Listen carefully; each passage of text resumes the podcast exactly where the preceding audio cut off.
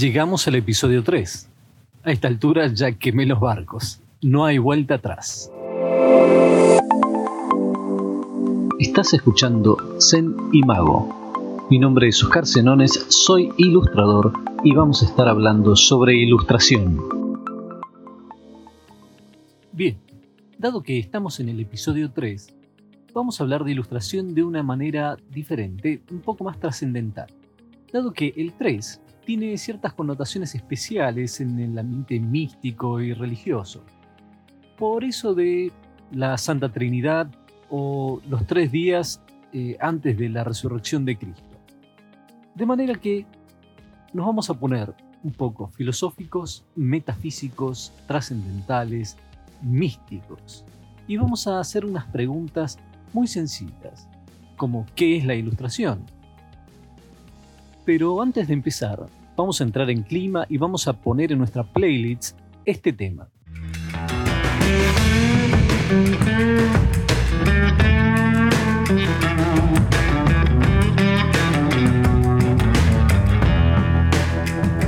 Paul and Silas bound in jail had no money for to go their bail. Keep your eyes on the prize. Hold on.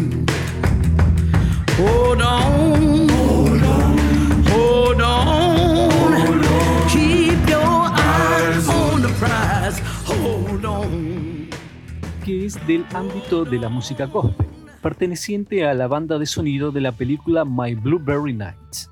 Recuerden que pueden buscar y encontrar las playlists del podcast Zen y Mago en Spotify y en Deezer.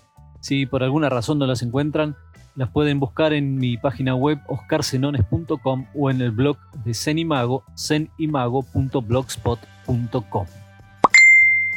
En la serie El alienista, donde uno de los protagonistas es un ilustrador, un chico hace una pregunta fundamental. ¿Qué es un ilustrador? ¿Has pensado en tener otro trabajo? ¿Tú qué haces? ¿Yo?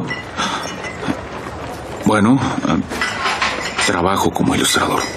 ¿Qué es eso? Hago dibujos. ¿Y te pagan por eso? ¿Sí? Es estúpido. Aquí seguro en algún momento te hiciste estas preguntas existenciales. ¿Qué es la ilustración? ¿Qué es ser ilustrador? ¿De dónde viene la ilustración? ¿Hacia dónde va la ilustración? ¿Existe vida después de la ilustración? ¿Existe ilustración después de la muerte? Hoy vamos a hacer una introducción a qué es la ilustración, adelantándonos a unos próximos podcasts donde hablaremos si todo dibujo es ilustración. Esta introducción sencilla va a estar dirigida para aquel que no sabe qué es la ilustración, para aquel que recién transita el camino de la ilustración, para aquel que está de vuelta, para aquel que no quiere volver, para aquel que no sabe a dónde va, para aquel que se perdió, para aquel que se quedó atrapado, en fin, para todos.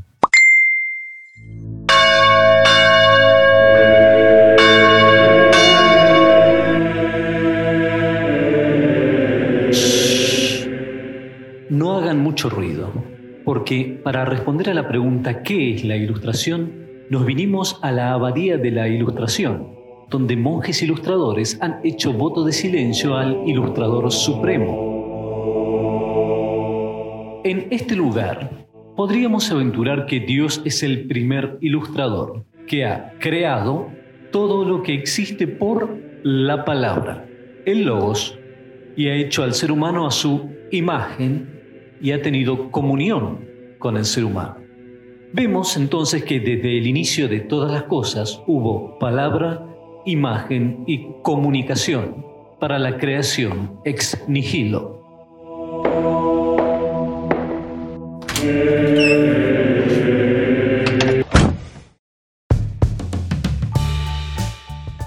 Veamos entonces algunos conceptos de iluminación ilustrada. Y para eso, permítanme hablar de la ilustración en términos antropomórficos y usar algunas analogías un tanto exageradas, que justamente por lo exageradas seguro les va a quedar muy grabado. Jesús diría lo siguiente, Nadie que enciende una luz la cubre con una vasija, ni la pone debajo de la cama, sino que la pone en un candelero para que los que entran vean la luz. Porque nada hay oculto que no haya de ser manifestado, ni escondido que no haya de ser conocido y de salir a la luz. Lucas 8, 16, 17. Ilustrar es iluminar. Como diría el diccionario, dar luz al entendimiento. El oficio de ilustrador va más allá del dibujo, la decoración o el adorno de textos. La ilustración bien entendida comunica, contiene un mensaje en su obra. El desafío de la ilustración es hacer de lo oscuro un lugar iluminado y transitable. Tiene su lámpara en alto para que se pueda ver con claridad. La ilustración puede ser sofisticada, pero nunca perderá su espíritu sencillo auténtico y dispuesto a ser abierta y comprensible lejos del hermetismo. No se da el lujo de ser abstracta al punto de la incomprensión. La ilustración no piensa en sí misma o en otros artistas, piensa en sus receptores, y especialmente en aquellos receptores que nada saben de ilustración. La ilustración no es egoísta, es sociable, se relaciona, es apasionada, seduce, alegra, enoja, emociona, irrita, busca una reacción en los demás. Su mensaje a veces puede ser eh, no tan grato, pero se va a dar a entender muy bien. No da mucho espacio a la subjetividad del receptor, no se esconde, quiere que la vean, la interpreten, la asimilen. Si es necesario, se adaptará al receptor con tal de hacerse más accesible. La ilustración ama comunicarse. Si no lo hace, pierde su esencia, su valor, su razón de ser. Llegar al corazón del receptor es su mayor placer. Si lo logra, quedará satisfecha. Para reforzar el concepto de que la ilustración es iluminar, me referiré brevemente a tres aspectos de la ilustración y la iluminación. Ustedes saben que en fotografía el tema de la iluminación es crucial. Y básicamente hay tres aspectos de la luz en fotografía. La luz natural, la luz artificial y la luz generada. Y voy a utilizar esa analogía para referirme a la ilustración. La luz natural. Nos referimos a la luz natural como la luz del sol en el ambiente un, amanecer, un atardecer, la noche, dependiendo de la hora del día y la estación del año. La luz que, por naturaleza, afecta a lo que nos rodea. Llamaré luz natural a eso que por naturaleza afecta a nuestra obra. Me refiero a la musa inspiradora, a esa idea que aparenta venir de la nada, que de repente aparece y nos golpea con fuerza, que viene de adentro. Es natural, es de nosotros, y puede iluminar nuestro trabajo sin mayor esfuerzo. Esta idea la tiñe de una atmósfera especial. Solo hay que seguir su luz para ver con claridad que estamos en presencia de un momento mágico para nosotros. Con luz artificial, en fotografía hablamos de lámparas, de velas, etc. Luces que nos rodean, que expanden el horario de iluminación más allá de la noche. Luces en un ambiente cerrado, esa luz que que es creada por el hombre, luces que podemos prender o apagar según nos convenga. Y acá llamaré luz artificial a la observación detenida e intencionada del ilustrador para conseguir esa idea que le ayude a iluminar su obra. La búsqueda de inspiración, la caza de recursos que le permitan encontrar lo que necesita para trabajar con libertad. Eso que a veces decimos necesitar, el disparador la luz generada. Acá nos referimos a las luces especialmente generadas para iluminar eh, esas escenas en fotografía, cine, televisión, teatro, etc. Las lámparas fluorescentes, las de tungsteno, los flashes de alta energía, etc.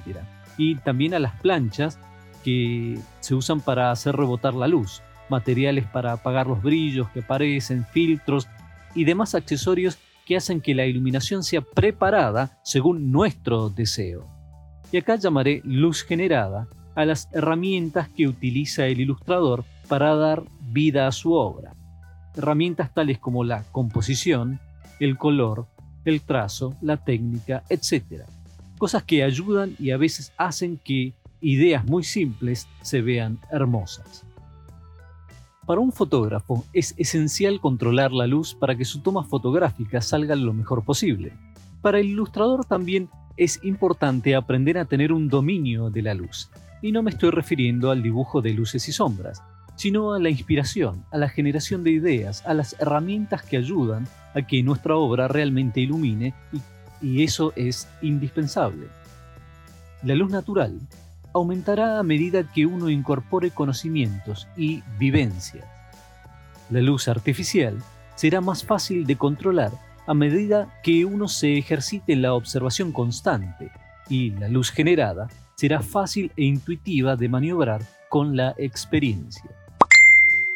Jesús diría en el Evangelio de Mateo, la lámpara del cuerpo es el ojo, así que si tu ojo es bueno, todo tu cuerpo estará lleno de luz. Pero si tu ojo es maligno, todo tu cuerpo estará en tinieblas. Así que si la luz que en ti hay es tinieblas, ¿cuántas no serán las mismas tinieblas?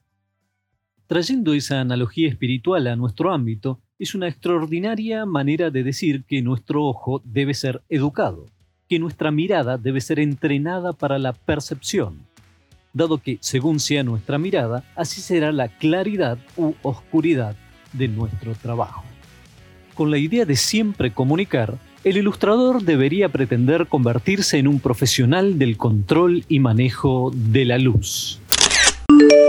Chao, nos encontramos en el próximo podcast de Zen y Mago. Suscríbete a Mago para recibir notificaciones de nuevos episodios.